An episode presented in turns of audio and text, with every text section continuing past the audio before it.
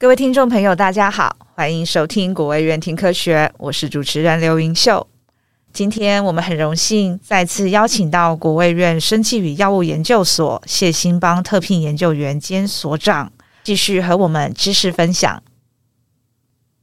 嗯、呃，谢博，您觉得就是在跟这个国外相较之下，您觉得目前台湾药物开发的现况跟趋势如何呢？那会有哪一些挑战？最大的瓶颈又是什么？呃，一般来讲，这个药物的研发，大家常常会讲的是三个面向：一个面向是技术，一个面向是人才，嗯，一第三个面向是资金。那在技术方面，其实，在台湾，我想是有一定的所谓的呃水平，而且呃，我们跟世界的水平大概是属于差不多。或者是可能还会低一点，啊，我觉得在台湾，大家可能会觉得我们的生物技术好像是很不错。不过，大家可以去发现，其实我们的生物技术其实跟先进国家只能说是差不多。OK，好。那台湾有一个主要的问题，是因为我们的内需市场太小了。好，那因为我们只有两千三百万人口，所以我们做一个药，如果是给两千三百万人吃的话，是不足以养这个市场。那所以呢，我们大部分的目前在台湾规模比较大的药厂，都是所谓的学名药的药厂，那利润实际上是蛮有限的，所以你就可以想见说。如果我的利润是有限，我就很难去投入所谓的这种高风险的新药研发。所以呢，相对来讲，像在美国，像在辉瑞药厂啦，或者是默克药厂，他们因为是呃。新药的，他们这个研发部门都非常非常的大，嗯，所以他在这方面，他的人才训练方面就就非常非常的多，嗯，所以呢，因为新药的整个研发，你可以看到从刚刚前面的筛选呐、啊，嗯、好，有需要化学的人才，需要生物的人才。需要药理的人才，然后到了候选药物以后，还要需要什么制成放大的人才，还有毒理的人才，然后再来所谓的临床的人才，还有统计的人才。哦，这个是一个非常非常专业庞大的领域，很难一个人从头到尾都能够了解。是，是，那台湾因为受限于这个，我们没有像欧美这种具有大规模的大药厂的。所以我们在人才方面是的确是相对的不足，嗯，而且呃，新要做到某一个阶段的时候是需要有更好的商业人才，因为你要跟别人合作啦，或是你要跟别人做联盟啦，好，所以这我们称这个 business development，所以商业推广的人才我们也非常的少，所以在人才方面我们是的确受限于这个我们国家的人口数的。那最后呢，就是资金的部分。嗯，这个新药研发很重要的是跟，因为是高风险，所以它很需要哦创投的投入，啊，创投业就是 venture capital 的投入。可是台湾过去这个创投业大部分都是所谓的电子业的思维，OK，所以是要把厂盖好了，机器买来了以后，我当然就希望你把东西做出来以后，一两年内我就可以卖，然后就可以慢慢我就可以回收。可是是刚好跟我们的新药研发是相反的，嗯，新药研发还需要临床一期，可能需要一年；临床二期要两年；临床三期可能要三年到五年，快对，没有那么快，所以这个会是一个非常非常对我们的一般的呃投资的这个专家来讲啊，这个新药研发就对他们来讲是太过于所谓的高风险就是了，嗯嗯，对啊，大家可能都知道，大部分的创投。投业，他们都有一个七年的投资的这个这个回收期，是，所以呢，当他如果投资你，他如果在三到五年之内我没有办法上市柜的话，他对他来讲就是以某一种的投资失败，就是，嗯，而且还不一定会成功啊，还一定不会成功。所以，所以对于新药研发来讲，的确真的是一个很大的一个风险，就是是是，是。不过我在这里也跟听众们分享另外一个想法，就是说，大家可能可以想到，说我们现在常常大家在用手机啦，你会发现，像 iPhone 的手机，它每一年都会换，没错，换换，对不对？而且呢，你会有这个双镜头，别人就会有三镜头，明年就会出来。可是呢，药品呢，一个药上市以后，大概都可以卖五到十年。因为 total 如果研发专专利是二十年的话，如果你十年能够研发出来，基本上你大概可以卖五到十年左右。嗯，而且这是独卖。啊，所以同一家公司不会说今年出一个药品，明年再出一个药品来打自己的药品。嗯，他不会，他会利用这个药品，会是做一个很长的布局。嗯嗯嗯。而且啊，医药是一个很特别的领域，就是说我常会问听众：你们为什么跟医生这个开药的时候，你没有跟医生杀价呢？你买电脑会跟卖电脑的人杀价，那为什么医生开医药给你，你却？不是跟他杀价，那因为你并不是终端的使用者，健保局会跟医院杀价，你只有付了我们叫做部分负担。是，如果你今天是自费的话啊，你做美容的自费，你就一定会跟人家杀价啊，对不对？而且你第一次去，你第二次去，你带朋友去，你都会想要跟他杀价，对不对？可是我们的一般现在的这种健保制度，我们都是部分负担。所以，我们不会跟医生来杀价，而且医生决定了药，你也没有能力说为什么要 要要用别人 啊。所以，所以医药跟跟这个电子产品完全是不一样的，不一样的这个思维就是。是是是是啊，谢博，您刚刚有提到，就是像一开始的这个学名药厂商，那还有提到就是像专利。那刚好就是呃想到就是说，在这个药啊，它要从实验到上市这个阶段，是一定要申请它的专利吗？那什么又叫做学名药呢？因为我相信听众朋友们也常常听到这个这个词，跟它它它有什么不一样吗？好啊、呃，我们一一般来讲，就是说这一个呃，对药品来讲，我们一般都会申请专利。其实申请专利。很重要的一件事情就是不准别人使用。嗯，好，我就常喜欢用克流感的例子。克流感在二零零五年出来的时候，是罗氏药厂，它是拥有这个药物的专利。嗯，所以呢，我们在台湾是不能够自己去。虽然我们知道它有效，我们不能在台湾自己去制造，然后自己去生产。OK，是有专利保护的。所以我们一般我们称这个阶段，我们就叫做专利药。OK 好。那专利药里面呢，大部分专利药都是属于处方药，就是必须要有医生处方，你才可以使用这个药物。嗯嗯嗯。那等到这个专利过期了以后，好，那专利药就会进入所谓的学名药。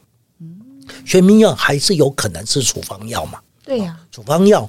哦，因为药品里面应该有分两种，一个叫处方药，一个叫做非处方药。非处方药就是你到一般的药房你可以买得到的药，一般它有一个英文名字叫做 OTC，就是呃呃 off the shelf 就是了，就是说你可以在一般的在柜子上就可以拿到的药，我们这个就叫做非处方药。那处方药的话，就是你一定要去看医生啊，医生才开了这个处方。那医生会开两个。type 的药，一个就是所谓的学名药，另外一个就是叫所谓的专利药。那那当然，专利因为等到你专利过期以后，如果你这个药的市场价值大的话，就会有很多家公司就会跳进来来生产这个所谓的学名药。一样，就是说，如果是它是专利药的时候，是只有那一家公司它可以制造跟生产这个药，跟贩卖这个药。然后，如果是学名，如果这个专利过期了，那它就是没有专利的保护。那意思就是说，其他的药厂它如果有这个配方，它都可以制造跟生产还有贩卖这样子。对的，OK，对啊。那给听众另外一个这个数字，就是说一般我们所谓的专利药，如果它是卖十块钱的话，它的制造成本大概在一块到两块。哇哦！也就是说，当他失去专利的时候，六个月之后，他这颗药就会从十块钱降成大概两块到一块。嗯，那一年之后大概会降成零点五块。嗯，好，所以呢，为什么我们说学名药？哦，其实真正一个药，它的价值不在制造上面，是因为它经过非常非常多的研发，还有临床实验，你没有办法用所谓的这颗药的制造价值来看它为什么要贩卖这样子的情形。大家可以去想说，在 COVID nineteen 的时候，有一个辉瑞药厂的口服药物，它为什么要卖这个两万块钱？这个啊，五天要卖两万块钱。实际上，你去看它的制造成本，其实是不需要这么贵的。OK，OK，了解。那因为我相信，呃，很多听众朋友哦，都听过学名药啊、专利药，其实他们可能其实本身并不是很了解这个，但是就是听人家在谈论，我相信常常听到就是说，哎呀，那个医生开学名药给你，那个比较不好啦，哦，那个要吃专利药比较有效啦。请问这样子的思维跟想法是，老师您觉得这是 OK 的吗？好，专利药常常。当它变成所谓的学名药的时候，专利药就改成另外一个名字，叫做原厂药。嗯，OK，原厂出的。是。那另外就是非原厂，就是其他的，我们称这些就叫做所谓的学名药。嗯。那其实所有的药最后是经过法规单位而同意。嗯。就是你去问做学名药的人，其实学名药。呃，要做学名药的门槛比要做原厂药还要困难，因为你要跟人家做的是一样的好，或是一样的烂。OK，是这个是很困难的一件事情，因为规格就只有在这，你不可以做的比它更好，嗯，你也不可以做的比它更差，嗯，你就只能够做在他所要求的那个规范里头。所以大家可以去想见，学名药其实没有像大家想的。这样子的这个这个差的原因是你想要做到那样。当我说你这个规范只能够九十七到九十九之间，那你不可以比九十九高，你也不可以比九十七来的低。是哦，那这的确是一个很高的一个挑战。没错，没错，没错。好哦，好哦，谢谢。那接下来呢？因为谢博刚刚有跟我们解释了一下这个制作研发的药物的过程流程哦，那我们其实听众也大概了解了一些在这方面上面的知识。那在接下来呢，想请谢博啊，是否能与我们分享啊，您在这个药物研发上的一些成功案例及过程呢？那还有就是能跟我们多说说您目前最新的研究进展或者是发现。嗯，首先我大概可以分享一下，我过去有一个针对肺腺癌的一个计划。我们当初，呃，这个计划刚开始的时候，其实那时候就刚刚，嗯，这个我们所谓的标靶药物，在二零零七年的时候，那时候就非常的红，所以我们那时候就希望说，在二零零七年那时候，在赵宇生前所长的鼓励下，说，哎，我们应该来。研发所谓的跟肺腺癌相关的一个药，那这药我们就花了蛮多的一些时间，然后透过国家新计划的支持呢，那么一路呢从早期的研发，最后做到临床试验，那我们也在临床试验也完成了六位病人，那这个整个的结果都是在这个生技制药国家新计划的支持下。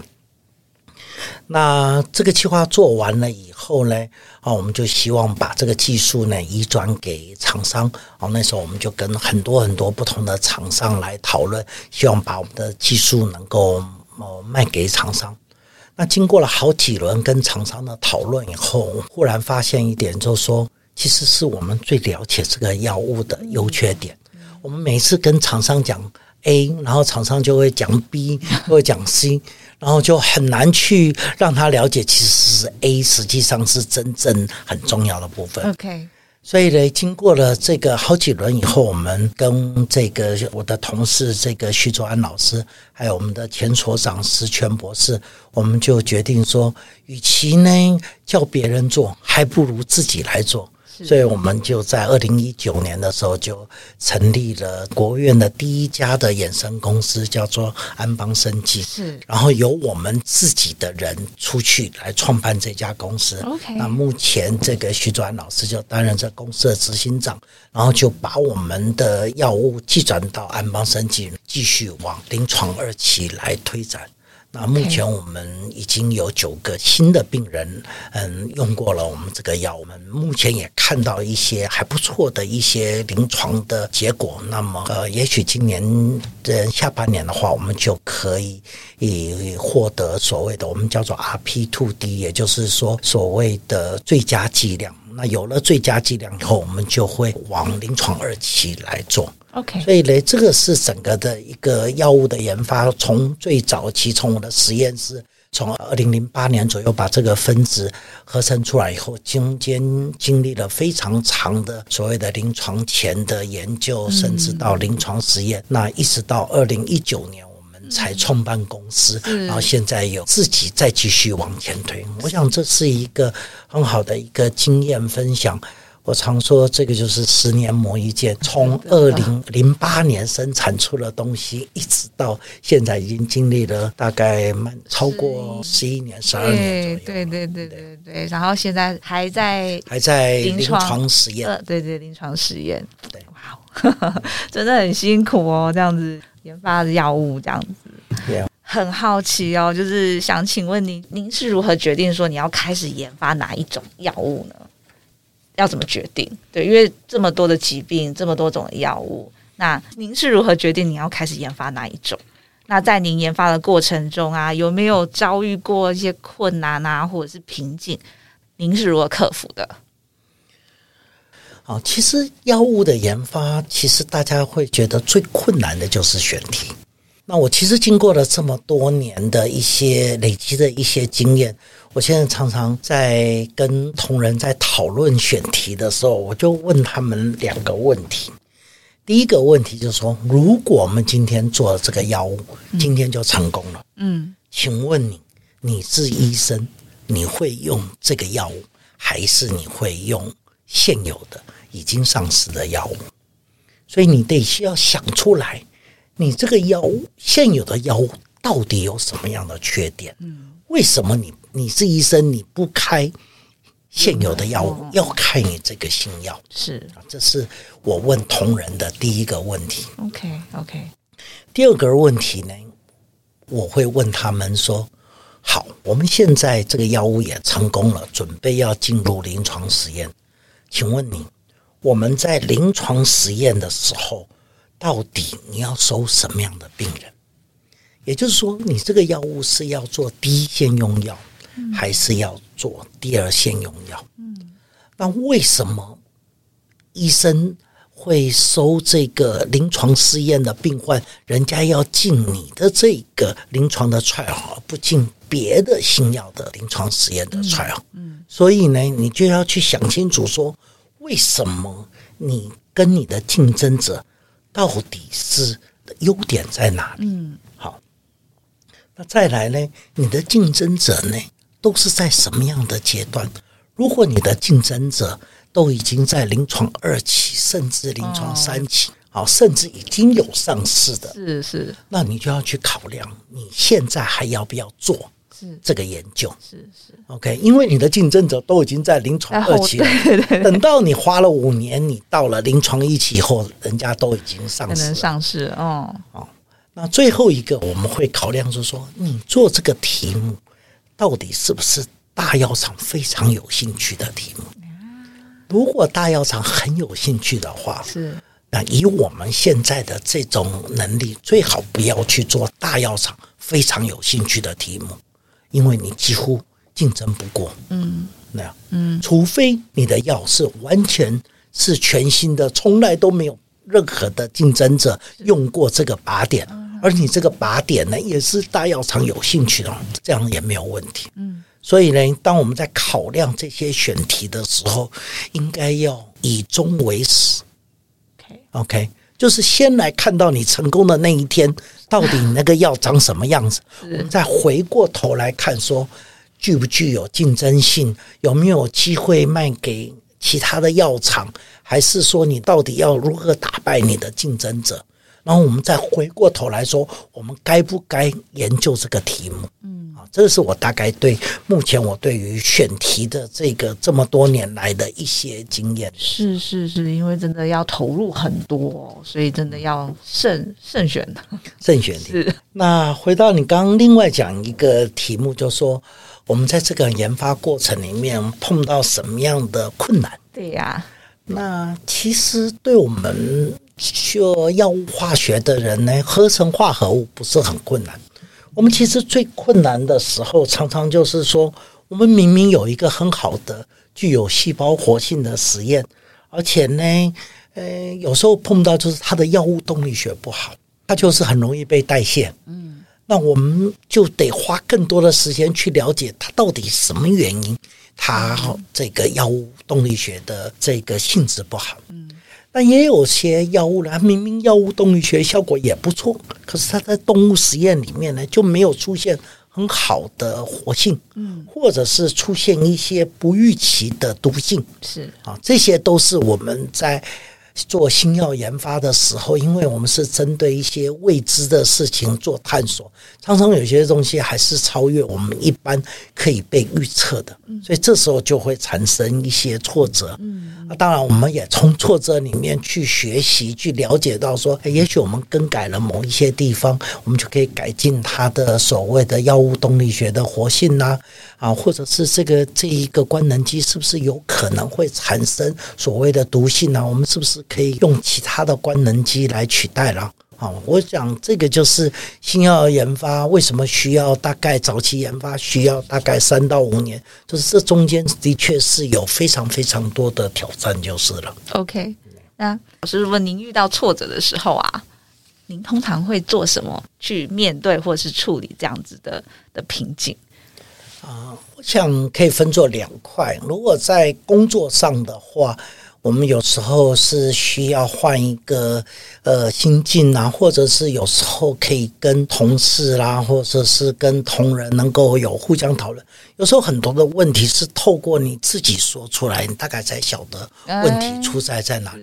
有时候一直自己的脑袋在想，哇，这个问题为什么这个东西会有毒性？到底这个毒性的来源是什么？那有时候我们就去读文献呐、啊，去了解这些事情。是可是呢，当你把这件事情说给别人听的时候，有时候会帮助你去理清一些问题。嗯，好，我讲这个是对事物来讲。那对于非事物，我想每一个人，我常会跟同仁讲说。其实每一个人每天都有所谓的心情，都有高潮跟低潮。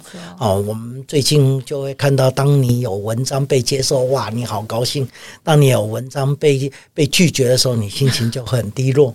可是呢，文章被拒绝以后，呃，有时候你就会说，哎，先沉淀一下心情，然后再来看这一个呃 review 给你的 comment。那也许你从 review comment 里面，你会有一些新的一些想法，或者是。去咨询一些资深的老师来看这些事情，所以呢，我觉得呃，人还是需要去找到你可以的所谓的垃圾桶，你需要有倒垃圾的人，不管是你的这个配偶，还是你的亲人，甚至你的同事，我觉得找到一个愿意。被你倒垃圾的同事，我觉得这是我自认为说，这是成功很重要的一个因素。是是是，好哦好哦，谢谢。刚好你你这个经验可以提供给一些听众朋友，或者是学生，或者是其他研究人员一个参考啊、哦。谢博，您现在目前是身兼这个生技与药物研究所的所长啊、想请教您，国卫院在这个药物研发上，他扮演了怎样子的角色呢？嗯，除了您的研究之外呢，还有哪一些成果或者是研究进展能与我们分享吗？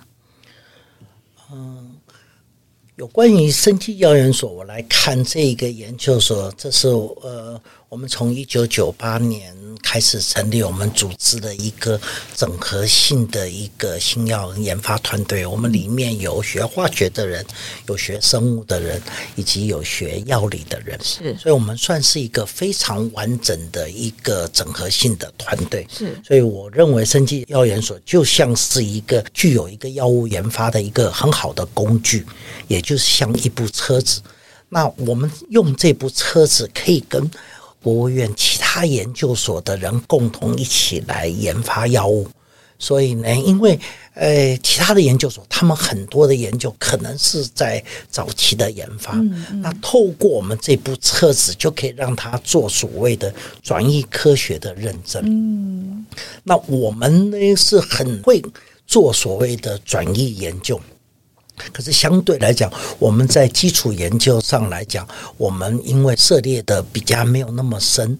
可是呢，我们有国院很多研究所的同事，他们也许他因为他们比较着重在基础研究，是是。好，那我们其实是呃，我认为国务院这个生技研所是最会做转移研究的一个研究所了。是是。那另外一个，你刚问我说，其他的一些我们的最近的一个成果，呃，我有一个很好的一个结果，想跟所有的听众来分享。我们过去在有一个呃糖尿病的药物，它叫做 DPP-R 一零八。那它当初呢是在也在国家型计划的支持下，我们从早期的研发一路到所谓的临床实验。嗯。那我们在它作为候选药物的时候，这时候政府刚好有一个呃推了一个方案，叫做成功案例。它这个成功案例是希望能够有厂商在我们在候选药物的时候就能够来投入。所以那时候由健雅生技他们组织了六家公司一起来跟我们生技药研所共同来合作，从临床前的实验一直最后到在台湾完成临床一期。嗯，好。那因为我们很早期就跟厂商合作，是那厂商也提早了就做了所谓的商业的布局。那我们做完了临床一期了以后，他们就将我们这个技术呢，技术移转给了一家公司，继续去做后续的推展。嗯，那这个公司呢，他们就把啊，从我们这个结果站在。我们这个临床一期的实验结果了以后，他们重新做了临床一期、二期、三期，在去年他们就完成了临床三期实验，嗯，而且实验结果相当相当的不错。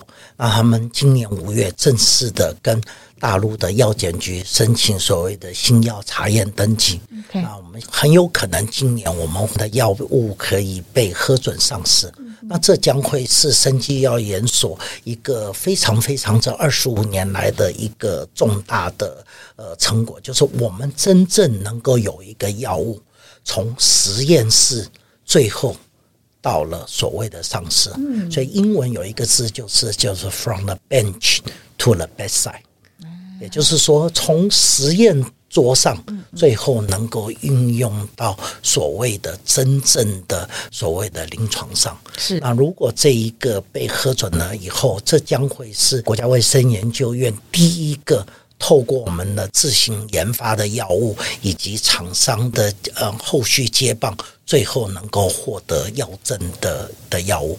呃，而且。国务院也会透过这样子的一个呃研发的技转，我们未来我们可以收到所谓的权利金，所以这对于国务院嗯，在整个台湾的新药研发将会是有一个非常非常好的一个 role model。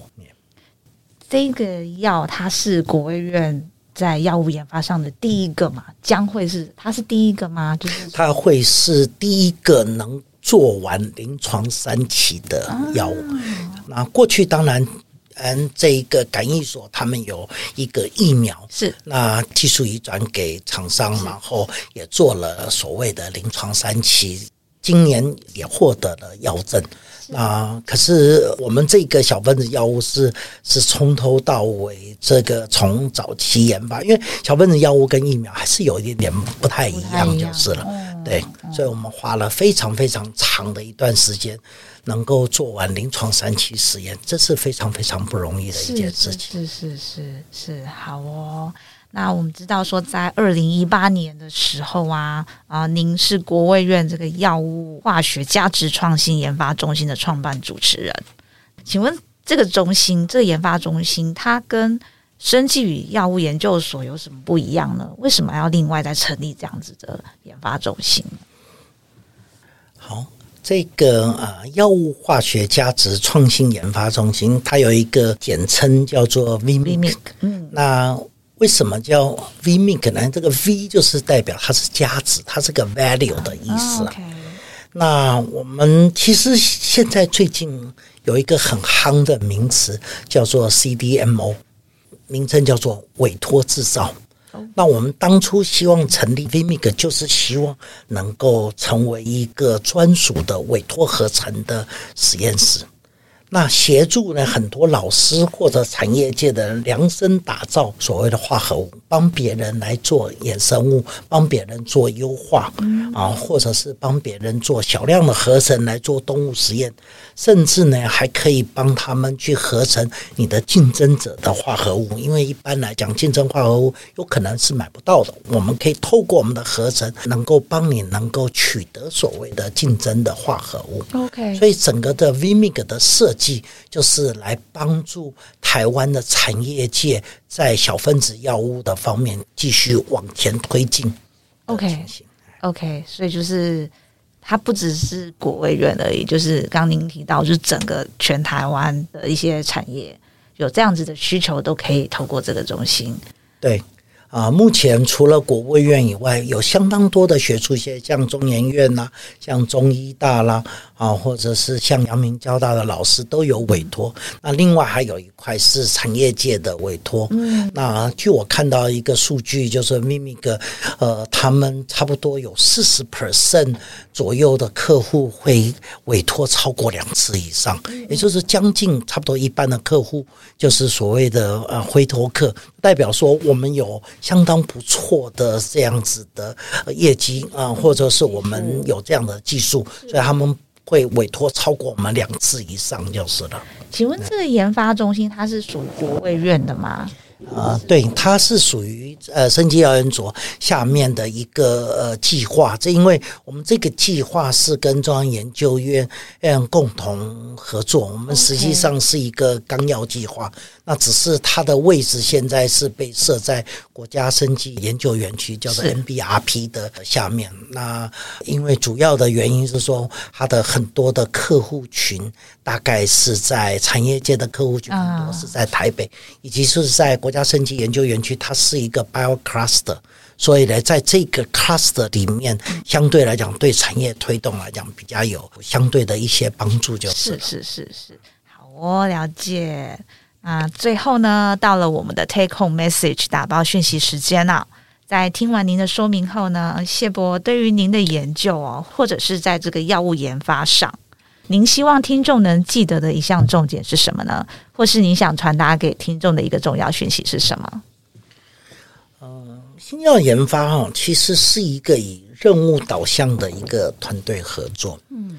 那我常会把新药研发来比作所谓的运动，好，包括比如说像在棒球，有的时候你会扮演先发的角色，嗯，那有时候你会扮演支援的角色，是，甚至有时候你会扮演递补的角色，好，那每一个角色其实都很重要，嗯，就像说先发投手、中继投手。跟所谓的呃，我们称它叫 closer，就是关门关门投手。其实每一个人都扮演很重要的角色。是。那新药研发很重要的是如何放下自我的意识跟本位主义。好，这是。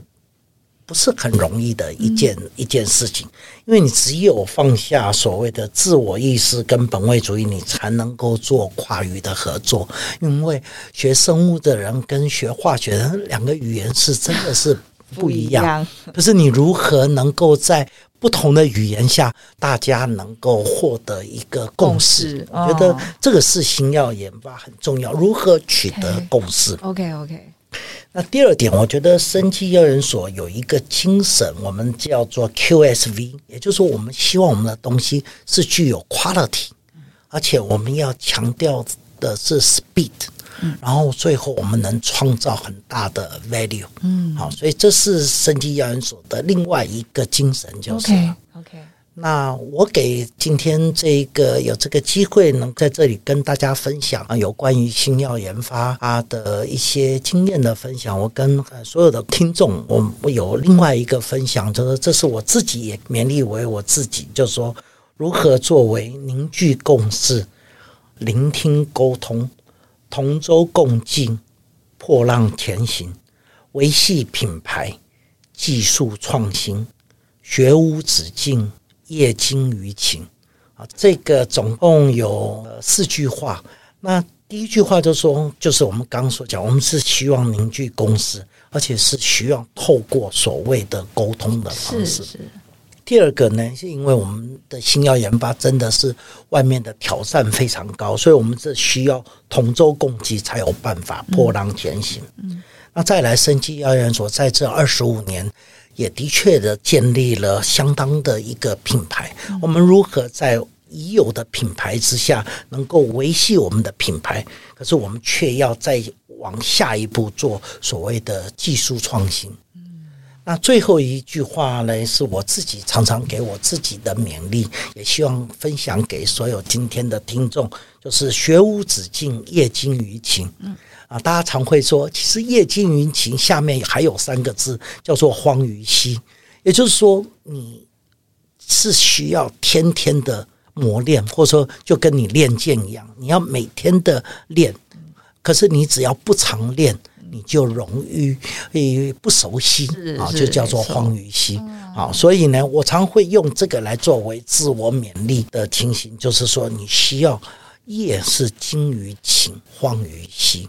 我想用这这几个字跟今天的 take home message，跟所有听众、跟所有的学生来分享，就是说，我们是需要业精于勤，荒于嬉。好的，谢谢谢谢谢博士啊、哦，非常谢谢谢博士来到听科学，与我们分享了很多关于药物研发上的知识哦，也谢谢大家的收听，我们下集国卫院听科学见哦，拜拜，拜拜，谢谢。